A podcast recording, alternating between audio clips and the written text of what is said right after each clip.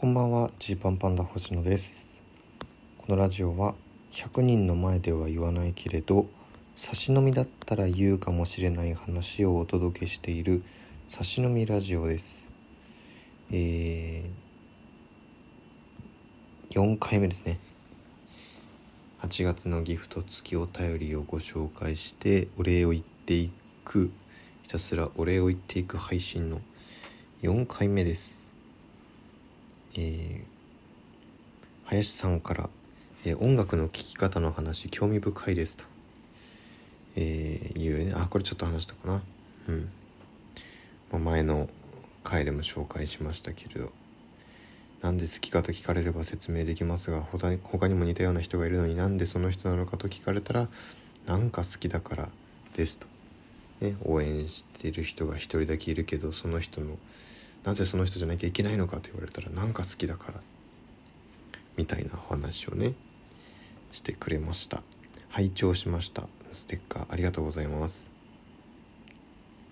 えー、林さんから、えー、その続きですね。ちなみにヤバティのことはすごく追いかけているわけではないのですが曲は大体どれも聴いても好きなのでこれは好きってことなんだと思ってます。加えて3人とも面白いですしという。ことで共感しましたのステッカーありがとうございます。うん。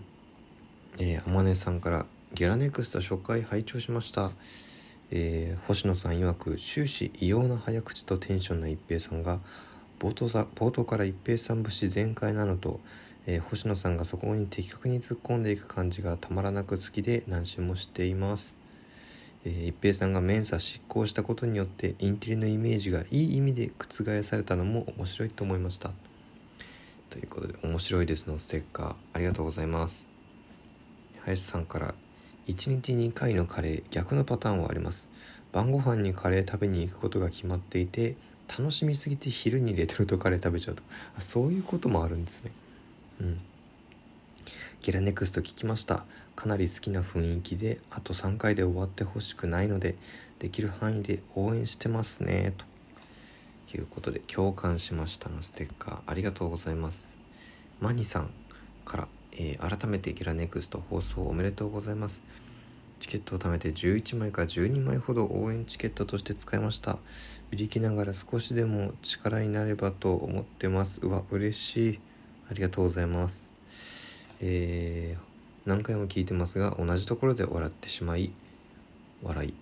星野さんの落ち着いたトークと相反する一平さんの大暴れトークが面白くてあっという間に聞き終わってしまいます。シャープ4で一平さん暴れすぎて魂出ていかないことだけ祈ります。さあシャープ4どうなってるでしょうかね。出てなきゃいいんですけど魂が。拝聴しました。いただきました。ありがとうございます。えー、いくらさんから先制攻撃見に行きました。出待ちがないので芸人さんとお話しする機会がある地域企画はとても楽しいです。だとても嬉しいです。ということで大好きいただきました。ありがとうございます。サトシャンマンさん、えー、コロナ前の出待ち以来お話ししていなかったので手が震えるほど緊張しました。これも先制攻撃の時ですね。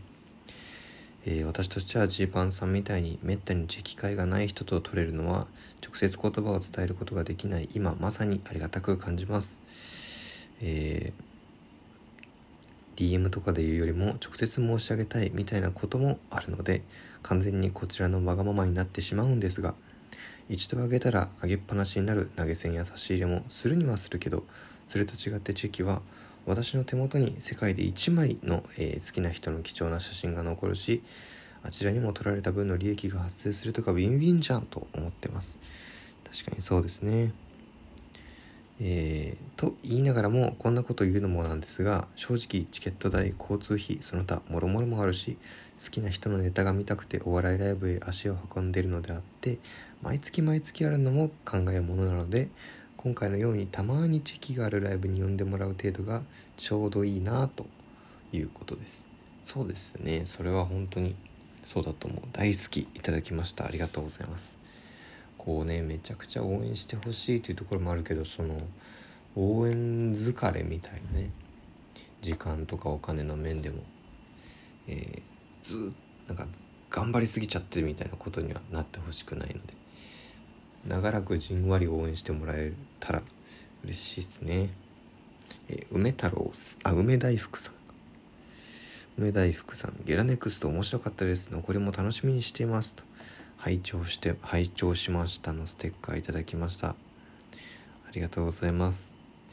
えー、ネムミエリさん、えー、ゲラネクストも始まりジーパンパンダのお二人でのラジオも聞けてすごく嬉しいです、え、8時に起きるというのは早起きをしなくちゃいけない感覚なのでこれはやばいのかというのをトークを聞きながらびっくりしました。でも確かに10代の頃は7時には学校に向かうために家を出ていたなと思うとなぜ当時起きられたのかが分からなくなります。今はフリーランスという身分もありなるべく10時には起きなきゃ早いなと感じているのでとても怠惰なのかもと自分を振り返りました、まあ、これはねもう生活サイクルとかもありますからね。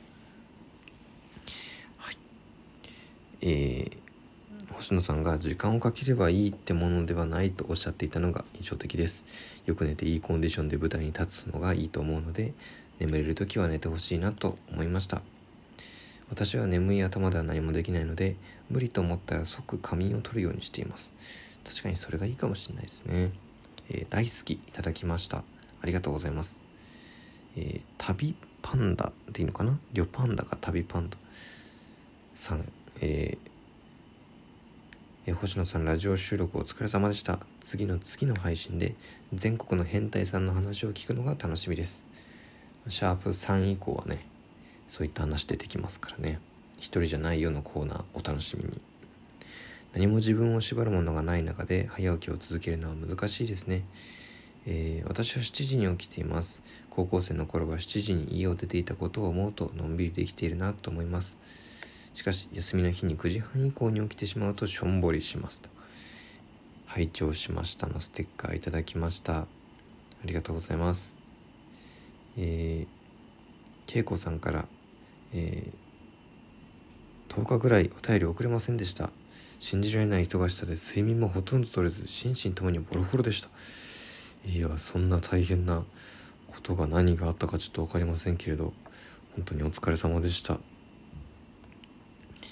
えー、ちょっとしたメッセージを送る時間もないのが悲しくて家族に「星野くんにお便り遅れてない」って嘆いてみたら星野くんはお母さんのお便り待ってるわけじゃないから大丈夫だよ。そうだよ、星野くんは気にしてないよ、と分かってる事実をさらに突きつけてきて、あなたたち励まし方が間違ってるとすねてやりました。いやいや、あのメッセージはね、もう常に皆さんから待ってますよ。まあその、あれ来ないな、なんで送ってくれないんだよ、と思わないようにはしていますけど、うん、来たらそれだけ嬉しいっていう感じです。はいえー、それからクジラさんお疲れ様ですのステッカーいただきましたありがとうございます、えー、私は、えー、大学の時に二度寝していた癖が抜けず社会人になった今も通常の起床時間より少し早く起きて朝食を食べて余った時間に二度寝をしてから起きています。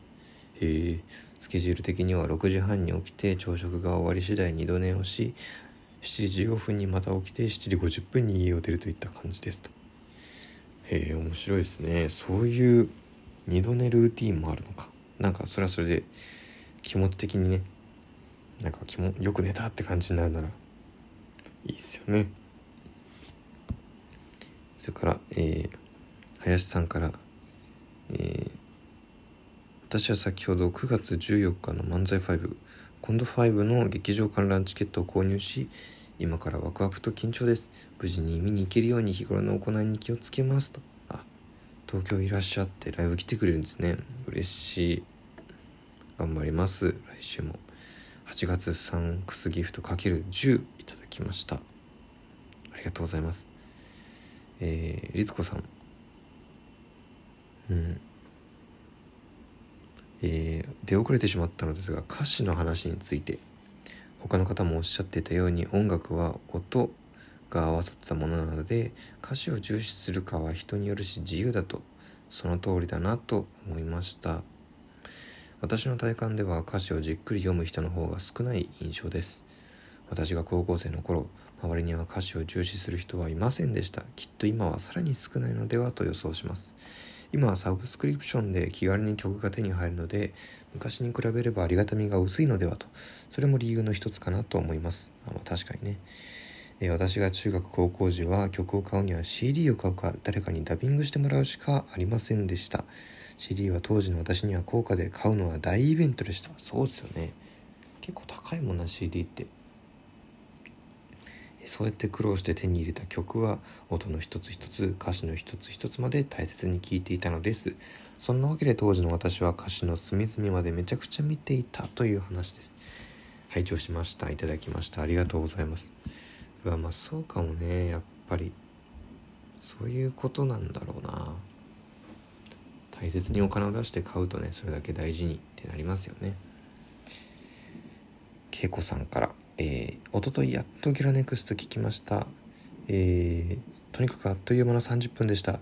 初めてジーパンパンダのラジオを聴いた人も同じように感じたんじゃないかな。だって面白いもん。やっぱりラジオでの2人の掛け合いはいいね。トークライブの時よりエンジンかかってる気がする。早くこの面白さ、もっとたくさんの人に気づいてほしい。ということで、えー、ありがとうございます。拝聴しました。いただきました。えー、と恵子さんから、えー、拝聴しましたいただきましたもう一ついただきました私は毎朝5時半に起きて旦那と息子のお弁当を作っているんだけれど今日は中学生の息子娘のお弁当も必要だったので今日は3つかジーパンの、えー、2回目のギラネクストをまだまだ聞いてないからそれを聞きながら楽しくやろうと思って作り出したのですがその判断が大失敗、もちろん30分ずっと面白かったんだけれど一平君の話の内容を理解しよう